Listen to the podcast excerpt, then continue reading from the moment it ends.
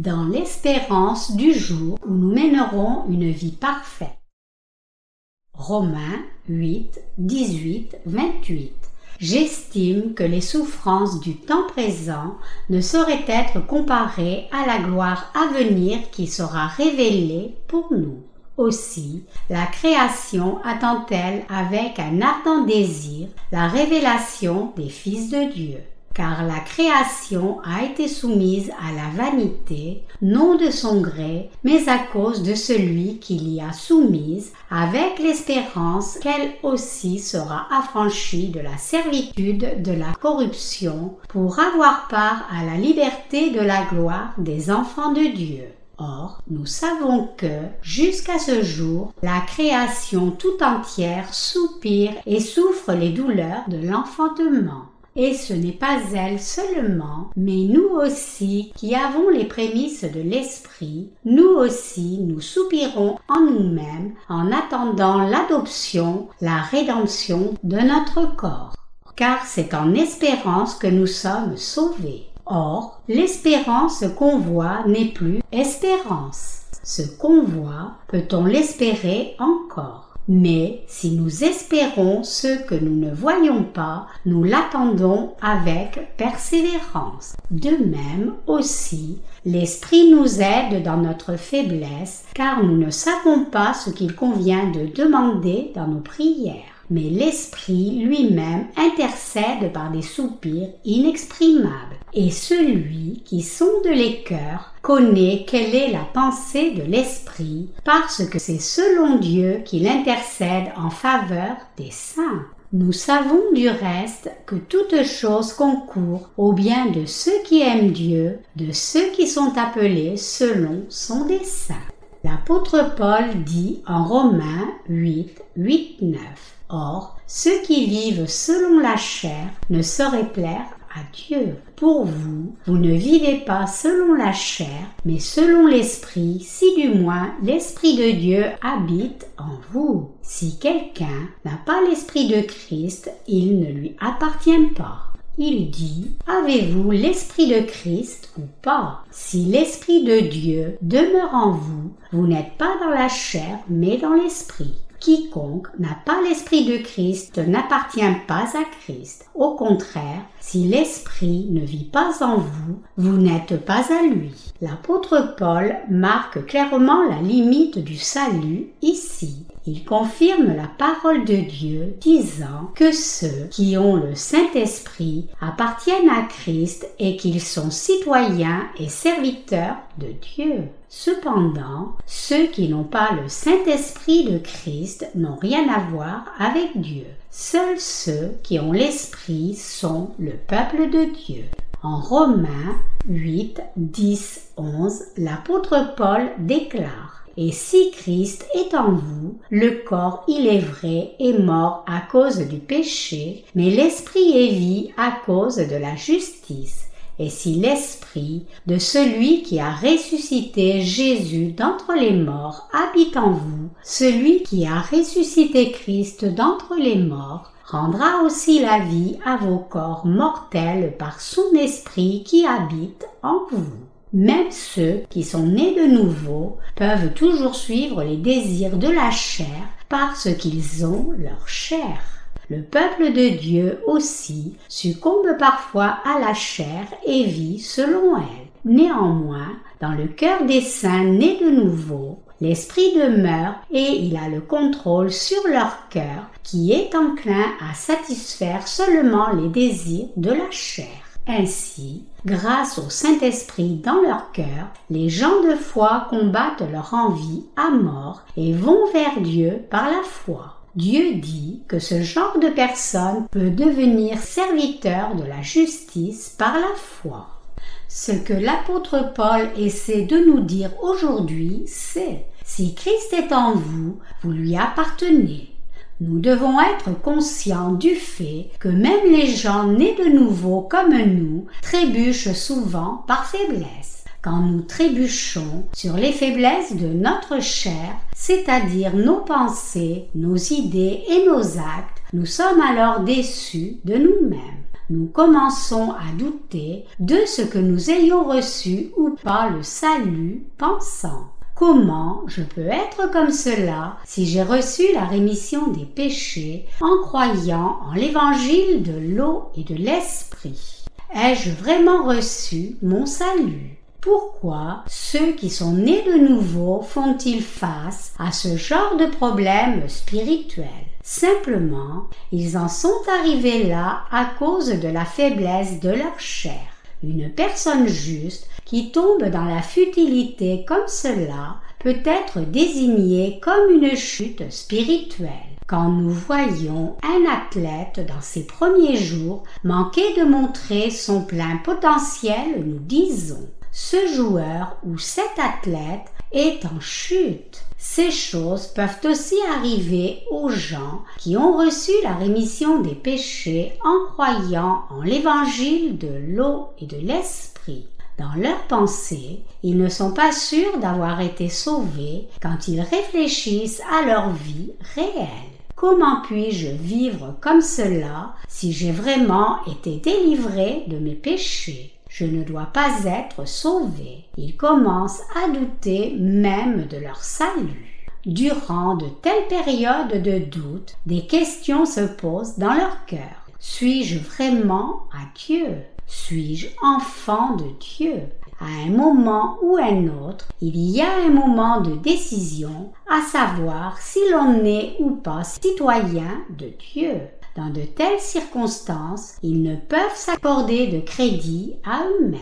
Ils perdent courage et sont démunis et incompétents. Alors, ils arrivent au point où ils ne peuvent plus rien faire de plus. Ils ne savent vraiment pas quoi faire. Cet état est appelé chute de foi. La chute spirituelle peut être décrite comme l'âme qui chute dans des sables mouvants. Aussitôt que les gens marchent dans du sable mouvant, en pensant que c'est de la terre ferme, leurs pieds s'enfoncent rapidement dans le sable mouvant. Plus ils essaient de sortir leurs jambes du sable mouvant, plus le reste du corps s'enfonce dans le sable mouvant. Plus ils luttent pour sortir, plus vite ils coulent et à la fin ne peuvent plus s'en sortir. Devenir trop déprimé pour ne plus rien pouvoir faire spirituellement s'appelle être pris dans le sable mouvant spirituel.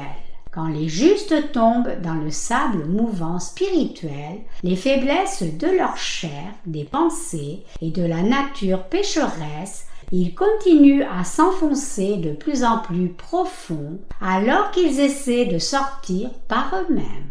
Les gens qui sont dans une telle chute spirituelle ont souvent une forte conscience d'eux-mêmes. Pour cette raison, ils se demandent même s'ils doivent ou non continuer leur vie de foi. Quand un boxeur est frappé à la mâchoire ou à la tempe, la terre semble bouger même s'il sent que sa pensée est alerte. À ses yeux, les gens et le sol bougent. Alors, il commence à marmonner parce qu'il voit des étoiles. Sa pensée se trouble, son corps bouge indépendamment de sa volonté. Quand il prend un autre coup, il ne sent plus aucune douleur et se retrouve couché sur le dos, mais il ne peut plus se lever parce que le monde autour de lui bouge. Cela s'appelle le knockdown ou chaos. Avez-vous déjà été frappé avec un gant de boxeur? Avez-vous été frappé si fort que vous vous êtes effondré? Vous avez probablement vu des boxeurs s'effondrer. Nous nous inquiétons pour le boxeur au sujet de sa douleur. Le fait est qu'il ne ressent aucune douleur après avoir été frappé comme cela. Il peut même se sentir bien par assommement. Il ne peut plus bouger son corps même s'il le veut. C'est comme un homme paralysé qui rassemblerait toutes ses forces pour se lever. Il pense qu'il peut se lever, mais en réalité il ne peut pas, peu importe combien il essaie de le faire. Il ne peut rien faire de plus une fois qu'il est dans un tel état. Ainsi, nous pouvons être knockdown dans le domaine de la spiritualité. Alors, comment nous relever? Nous pouvons nous remettre sur nos pieds en venant dans l'Église de Dieu et en écoutant la parole de Dieu tout en ayant de la communion avec les prédécesseurs dans la foi. Nous pouvons retrouver la santé spirituelle plus rapidement quand nous sommes en communion avec les ouvriers de Dieu qui suivent le Seigneur de près dans son Église vous allez expérimenter le renouvellement de votre force et de votre âme, de même que la disparition de tout poids. Quand vous écoutez la parole de Dieu dans l'adoration et êtes en communion avec le peuple de Dieu vous allez vous rétablir par l'évangile de l'eau et de l'esprit, et vous serez de nouveau sur pied par la foi, prononçant Effectivement, le Seigneur a remis tous mes péchés. Je suis enfant de Dieu. Nous pouvons continuer à mener la vie de foi en méditant sur l'évangile de l'eau et de l'esprit dans nos moments de chute spirituelle. Avant que nous ne soyons pleinement rétablis, nous avions tendance à douter. Ne suis-je pas un homme de Christ? Si nous avons de tels doutes, nous devons d'abord enlever ces doutes. Ces doutes n'ont aucune solution dans nos pensées ou dans la communion avec quelqu'un. Ils peuvent être résolus seulement dans la parole de Dieu. Que dit Dieu? Les doutes seront dissipés quand nous vérifions ce que Dieu a dit sur ce genre de problème. Quand la parole de Dieu nous dit Tu es un homme de Christ, nos doutes vont partir. La foi sera ferme sur la base de l'imposition des mains et du baptême de Jésus. Alors nos cœurs redeviendront forts à nouveau. Il est dit en Romains 8, 8, 9. Or, ceux qui vivent selon la chair ne sauraient plaire à Dieu. Pour vous, vous ne vivez pas selon la chair, mais selon l'Esprit, si du moins l'Esprit de Dieu habite en vous. Si quelqu'un n'a pas l'Esprit de Christ, il ne lui appartient pas. Selon ce passage des Écritures, nous sommes le peuple de Christ si l'Esprit de Dieu vit en nous. Les gens qui n'ont pas l'Esprit de Dieu, par contre, ne sont absolument pas le peuple de Christ. Qu'est-ce qui affirme alors notre salut après tout? C'est l'évangile de l'eau et de l'Esprit. Y a-t-il encore des doutes dans nos cœurs, même après avoir cru en l'évangile de l'eau et de l'esprit? Dans des temps comme cela, le Saint-Esprit confirme absolument notre salut. C'est le Saint-Esprit qui demeure dans nos cœurs. Nous pouvons confirmer notre salut sur la base du fait qu'il y ait ou non le Saint-Esprit en nous. C'est pour cela qu'il est écrit pour vous, vous ne vivez pas selon la chair, mais selon l'Esprit, si du moins l'Esprit de Dieu habite en vous. Si quelqu'un n'a pas l'Esprit de Christ, il ne lui appartient pas. Romains 8, 9. La Bible dit que vous êtes une personne de Christ si l'Esprit de Dieu demeure en vous mais que vous n'êtes pas à lui si l'Esprit de Dieu ne demeure pas en vous. Donc, la présence de l'Esprit de Christ dans votre cœur est si essentielle pour vous. Alors, qui est la personne qui a l'Esprit de Christ et qui ne l'a pas? Comment pouvons-nous discerner les premiers des derniers? Nous pouvons rencontrer une telle forme de pensée. Dans le cœur de qui l'Esprit de Christ demeure-t-il? Comment savoir si l'Esprit de Christ demeure dans mon cœur? Nous nous questionnons sur ces choses. Avant que je ne sois né de nouveau, j'ai expérimenté beaucoup de choses étranges en menant une vie religieuse. J'ai entendu Dieu parler à mon cœur. Je sentais mon cœur enflé et mes yeux se remplir de chaudes larmes quand je priais. Pour cette raison, je pensais que j'avais certainement l'esprit de Christ. Néanmoins, je doutais. C'est parce que j'avais des moments comme cela où des sentiments conflictuels montaient en moi peu après ces instants. Il y a des moments où j'étais si mauvais que je ne pouvais me pardonner à moi-même. Suis-je réellement enfant de Dieu? J'avais de mauvaises idées de mon salut et ne pouvais pas me sentir certain sur le sujet. Chers croyants, nos pensées ne peuvent pas être fixées correctement avant que nous ne retournions à la parole de Dieu. Nous allons dans la parole de Dieu, nous avons le discernement dans la vérité de l'évangile de l'eau et de l'esprit et les choses deviennent très claires. Et la parole de Dieu dit ce qui suit. Le fait que l'Esprit de Christ demeure en nous signifie que nous n'avons plus de péché intact dans nos cœurs. Alors, vous pouvez être certain de la présence de son esprit dans votre cœur si vous pouvez dire oui à ces questions. Avez-vous reçu la rémission de vos péchés? Avez-vous cru en l'évangile de l'eau et de l'esprit? Allez-vous continuer de vous confier en cet évangile? Si vous avez cru en l'évangile de l'eau et de l'esprit, tous vos péchés ont été remis. Si vos péchés ont été remis, le Saint-Esprit demeure dans votre cœur. Cela vous aide à vous débarrasser du doute quant à savoir si vous êtes ou non homme ou femme de Christ et vous pouvez alors arriver sainement à la conclusion que vous êtes une personne de Christ. La vraie foi commence au moment de croire pleinement en l'évangile de l'eau et de l'esprit. C'est seulement quand vous tenez ferme dans l'évangile de l'eau et de l'esprit que vous pouvez commencer la course de la foi en réalisant combien vous êtes méchant même en tant qu'homme de Christ et en rejetant toutes vos faiblesses et insuffisances de la chair par la foi en Jésus-Christ. Vous pouvez alors commencer votre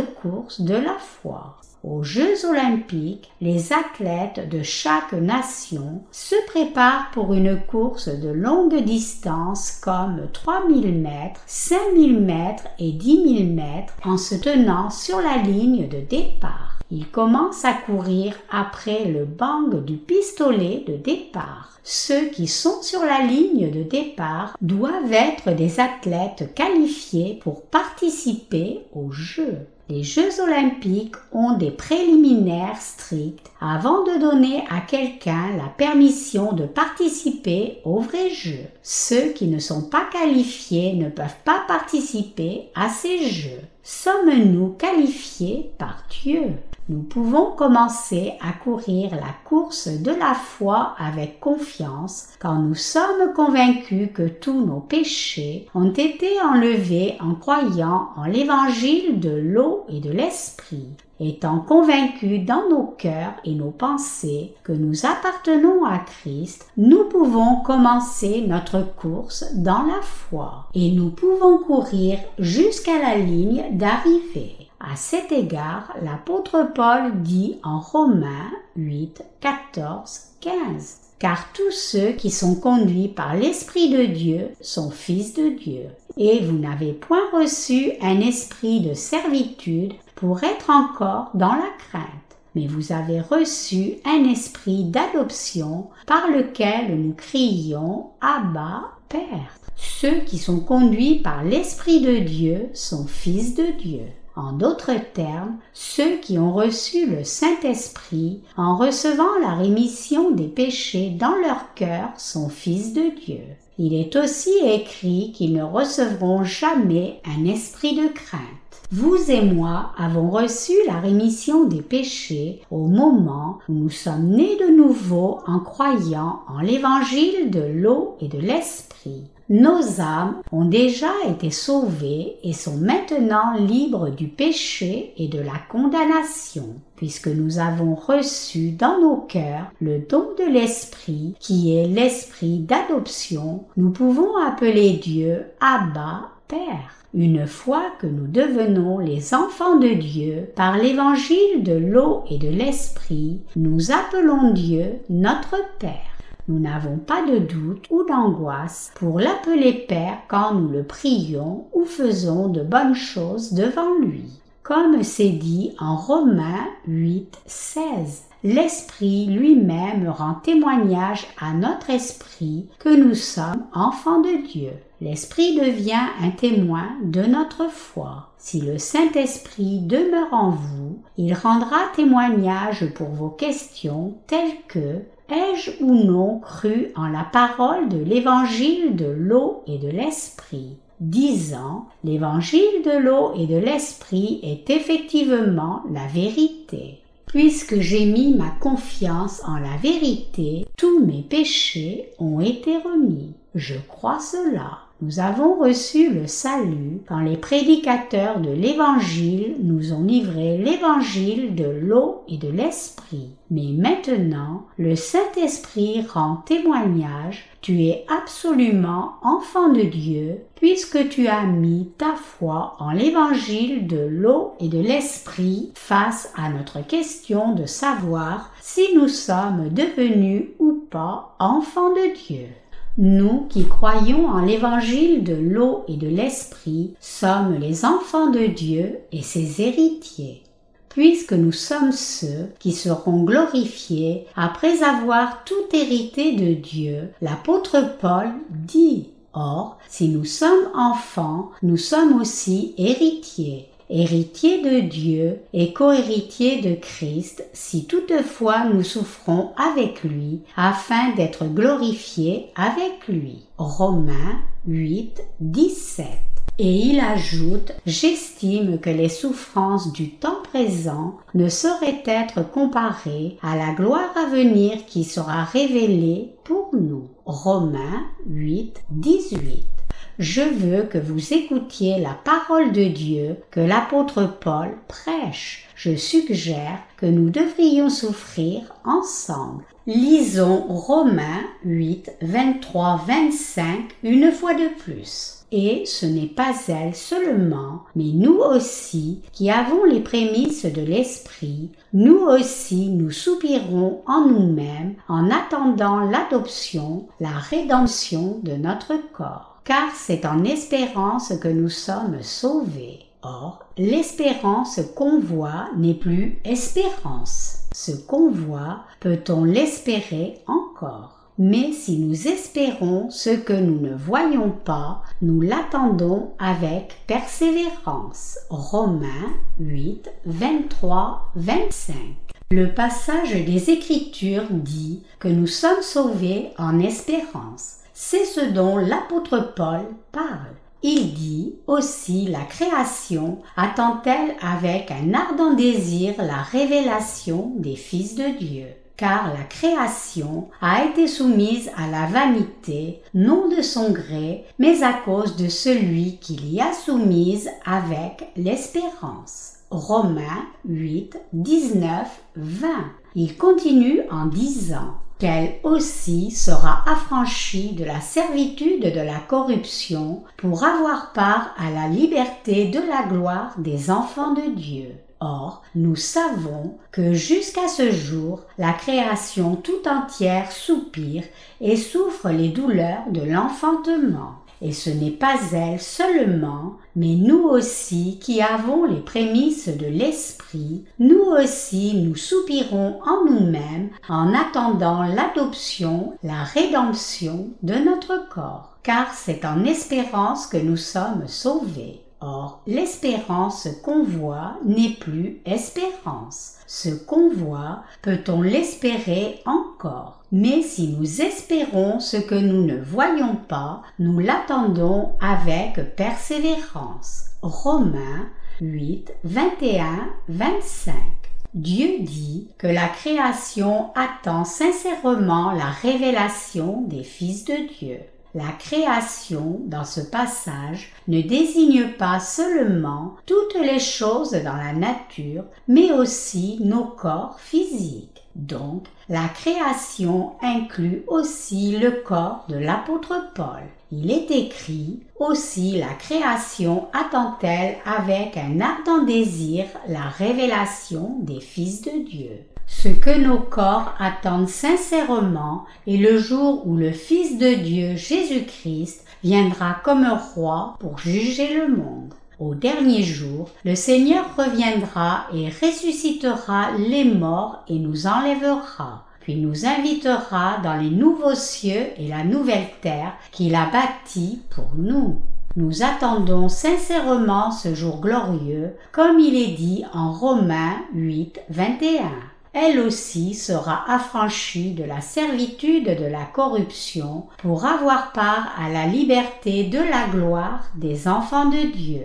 C'est une chose si excitante d'imaginer que nos corps mortels seront délivrés de ce lien de la corruption et vivront éternellement avec un corps parfait. Avec quelle ardeur attendons-nous cela?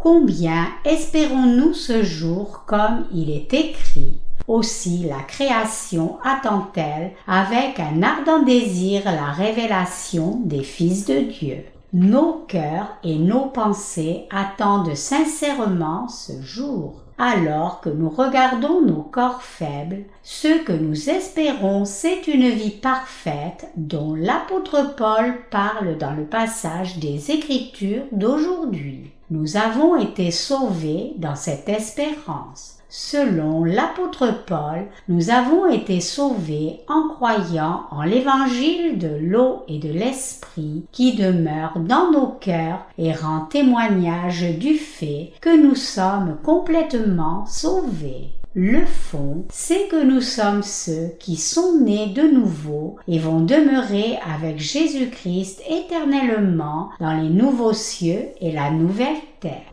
Qu'attendons-nous en tant que fils de Dieu? Nous attendons que l'imperfection de nos corps et de nos pensées soit transformée en perfection au jour de la seconde venue du Seigneur de tout cœur, nous espérons avoir ce corps parfait qui ne sera jamais malade, ne sera jamais fatigué et n'aura jamais aucune douleur et être avec Dieu pour toujours. Notre espoir est de mener une vie parfaite et glorieuse chaque jour dans nos idées, nos pensées, nos corps, et que tout soit rendu parfait. Notre but ultime est d'être aussi parfait que le Seigneur et de demeurer avec lui dans la richesse et la gloire pour toujours. C'est ce que nous désirons ardemment.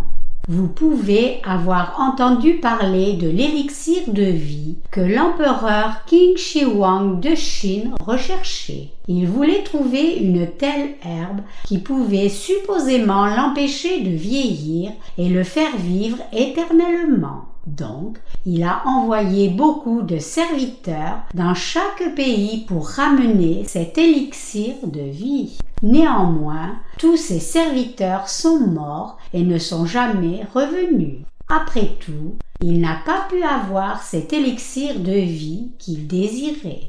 Certains herboristes insistent sur le fait que l'élixir de vie que l'empereur recherchait devait être les champignons de Yunji. Cela a un goût fort et amer. Comme les gens disent, un bon médicament est amer. Donc, les champignons doivent être bons pour la santé. Cependant, personne ne peut vivre éternellement en mangeant ce genre de champignons, même si cela peut aider les gens à vivre en bonne santé. Même si les champignons étaient un élixir de vie, il n'y a pas une seule personne qui ne mourrait pas éternellement en les mangeant.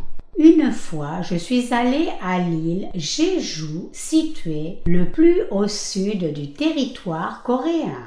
Je voulais vraiment escalader la montagne Allah. Je n'y étais jamais montée auparavant. La montagne Allah est la plus haute montagne de Corée du Sud. J'ai débarqué du bus à Seogipo ville et suis allé dans un village appelé Wasul. Il pleuvait tellement ce jour-là que les gens m'ont dissuadé de monter à la montagne. Les villageois m'ont averti qu'escalader cette montagne par un temps si pluvieux et si brumeux causait des accidents. Je ne pouvais pas revenir en arrière parce que j'avais tant attendu ce moment. Je leur ai dit que je devais monter sur la montagne Allah parce que je n'avais pas assez de temps. Donc, les locaux m'ont dit Nous ne sommes pas responsables si tu le fais. Si tu veux y aller, alors vas-y. Puis j'ai dit d'un air imposant, Vous n'avez pas besoin d'en prendre la responsabilité. Je prends le risque moi-même. J'ai alors dépassé la foule qui essayait de m'empêcher.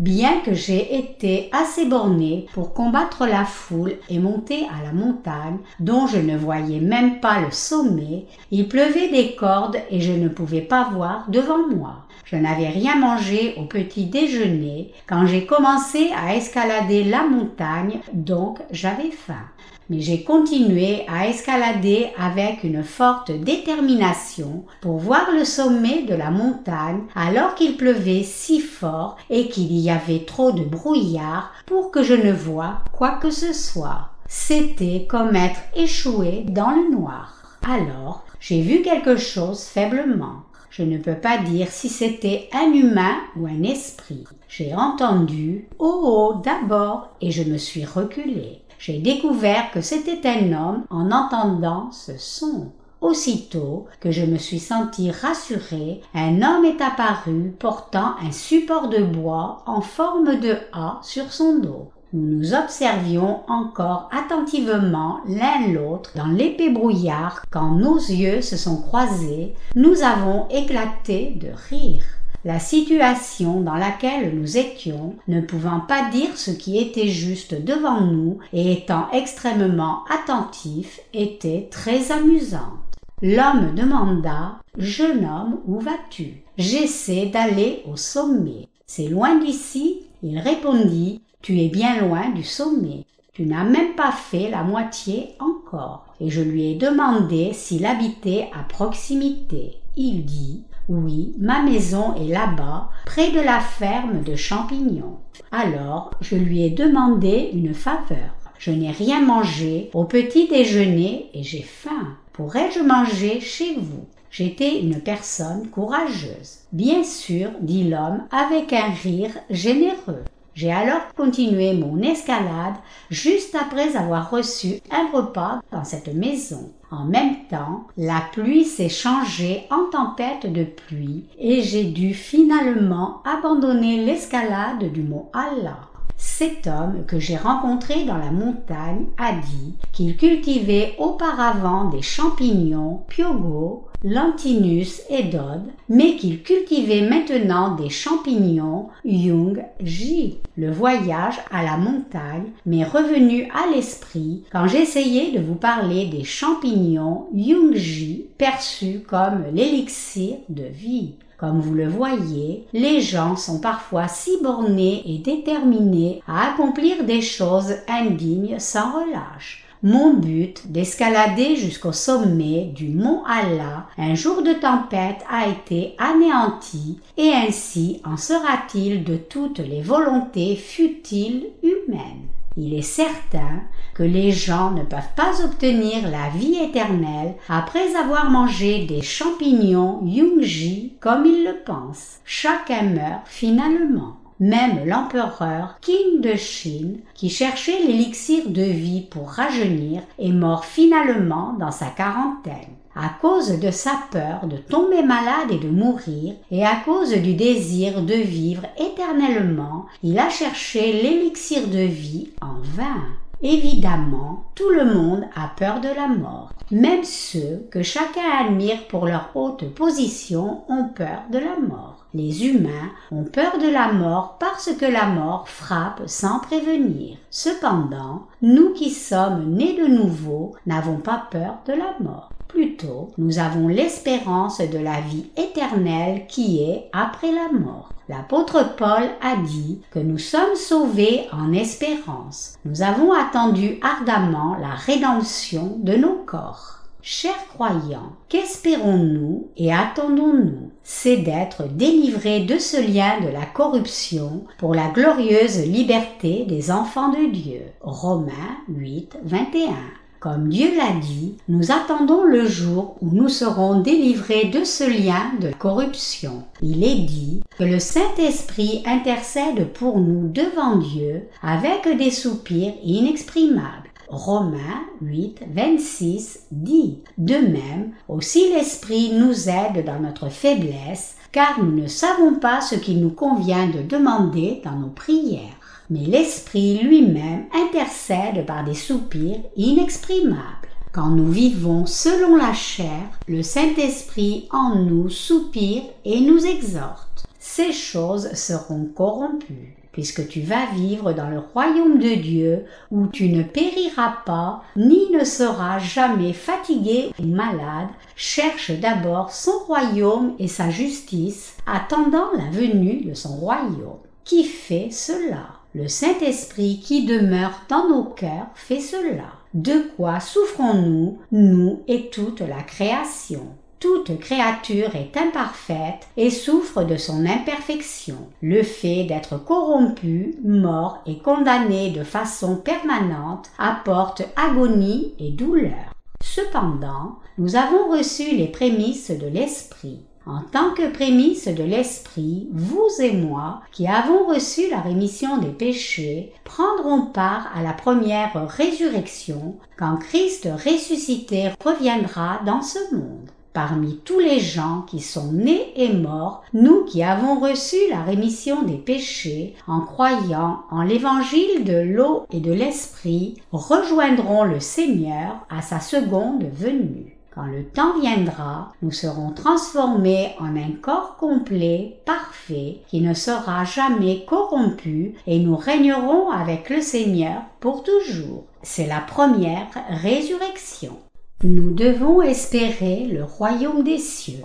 Même nous, qui avons les prémices de l'Esprit, gémissons en nous-mêmes en attendant l'adoption, la rédemption de nos corps. Romains 8, 23. Romains 8, 24 dit car c'est en espérance que nous sommes sauvés. Or, l'espérance qu'on voit n'est plus espérance. Ce qu'on voit, peut-on l'espérer encore? Nous avons été effectivement sauvés en espérance. Nous devrions donc regarder vers le jour où nous vivrons avec le Seigneur. Ce jour-là, nous dirons au revoir à la corruption du corps, à sa maladie et à la mort. C'est quand nous deviendrons la nouvelle création parfaite notre dernier jour sur terre est le jour où notre corps mortel sera transformé dans un corps nouveau qui est immortel et ne manque de rien.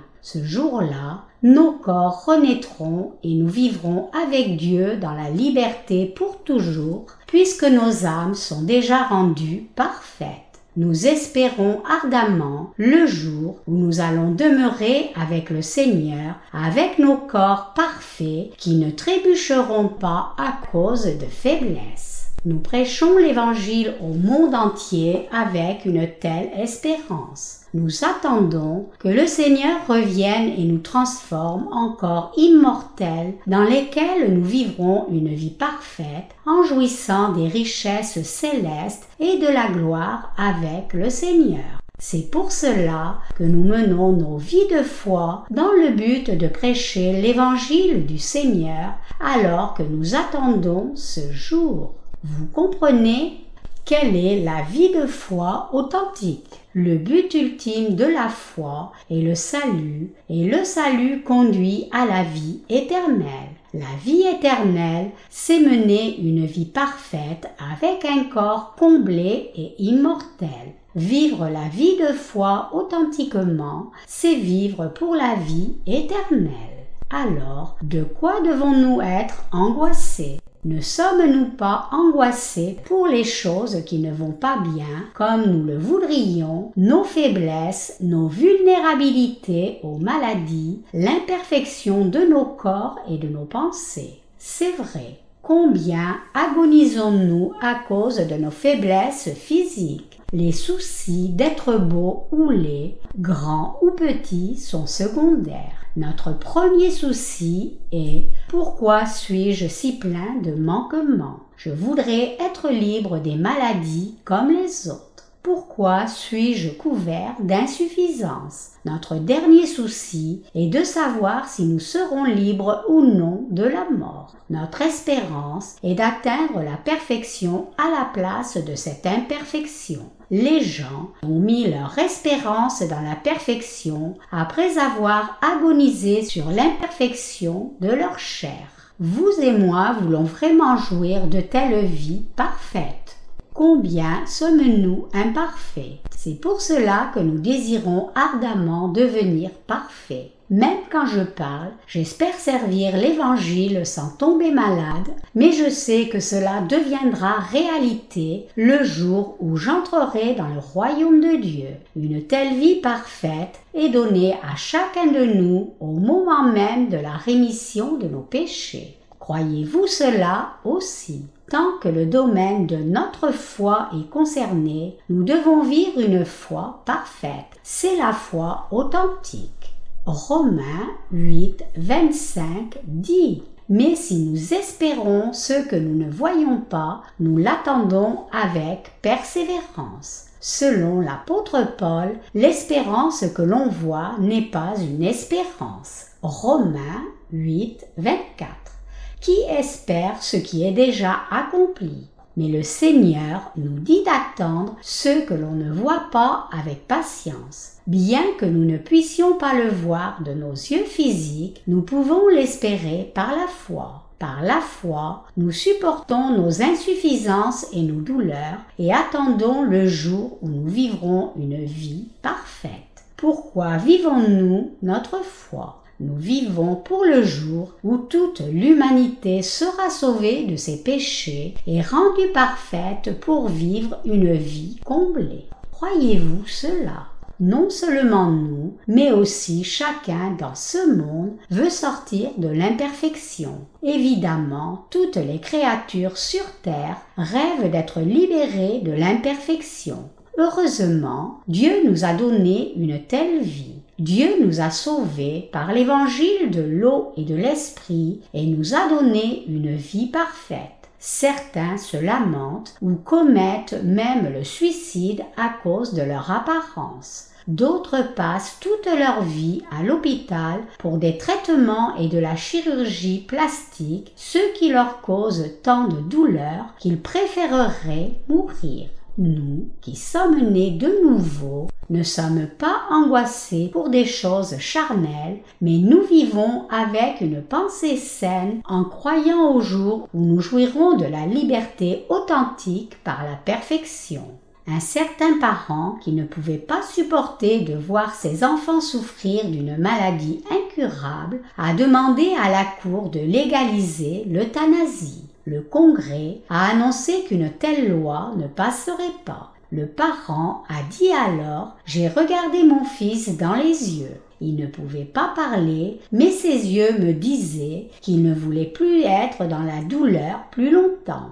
Il me suppliait de le libérer de son combat sans fin qu'il ne pouvait gagner, cette lutte qui est si remplie de douleur. Il m'implorait dans les pleurs de mettre fin à sa vie, car il n'avait pas la force de le faire lui-même. Cher croyant, je suis certain que ce fils voulait ardemment être transformé en un corps parfait. Tous les gens malades qui souffrent de maladies en stade terminal veulent cela. Les gens sont imparfaits, mais désirent la perfection. Comme il est dit, mais ceux qui se confient en l'Éternel renouvellent leur force. Ils prennent le vol comme les aigles. Ils courent et ne se lassent point, ils marchent et ne se fatiguent point. Ésaïe 40, 31.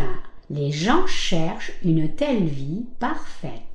Ne sommes-nous pas fatigués après avoir couru? N'avons-nous pas des douleurs dans les jambes avec l'impression que notre cœur va exploser et que nous perdons le souffle? Les humains sont si limités et imparfaits. C'est pour cela que nous regardons à la vie parfaite. Sachant qu'une telle vie nous attend, nous vivons notre foi sur la terre. Nous vivons pour l'Évangile dans un corps qui n'est pas parfait, croyant fermement que le Seigneur nous donnera un corps parfait à nous qui sommes nés de nouveau. Alors que le temps passe, notre homme extérieur périt, mais l'homme intérieur se renouvelle chaque jour. 2 Corinthiens 4, 16 nous pouvons voir le jour de notre perfection s'approcher. Chers croyants, vivons tous dans l'espérance car le jour de notre perfection approche. Dieu nous dit à travers son serviteur,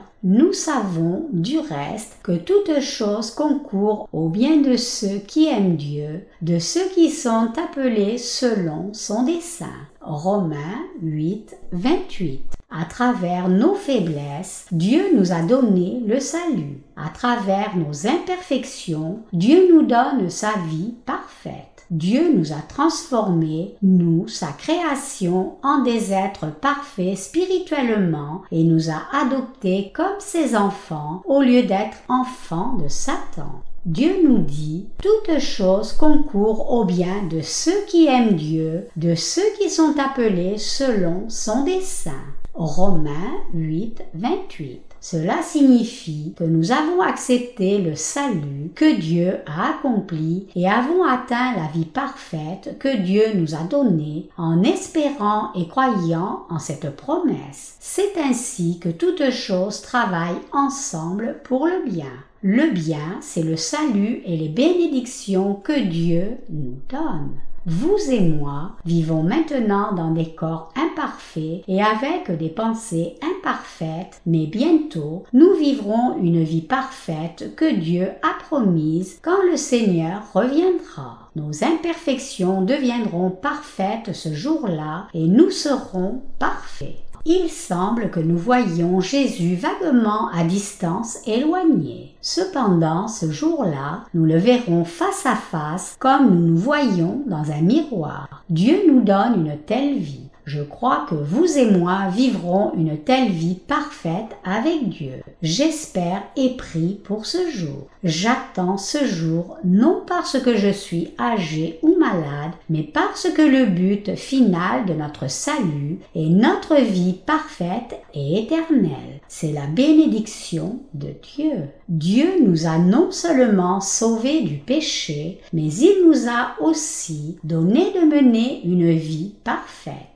Nous devrions comprendre cela et remercier Dieu pour cela par la foi. Nous sommes vraiment reconnaissants.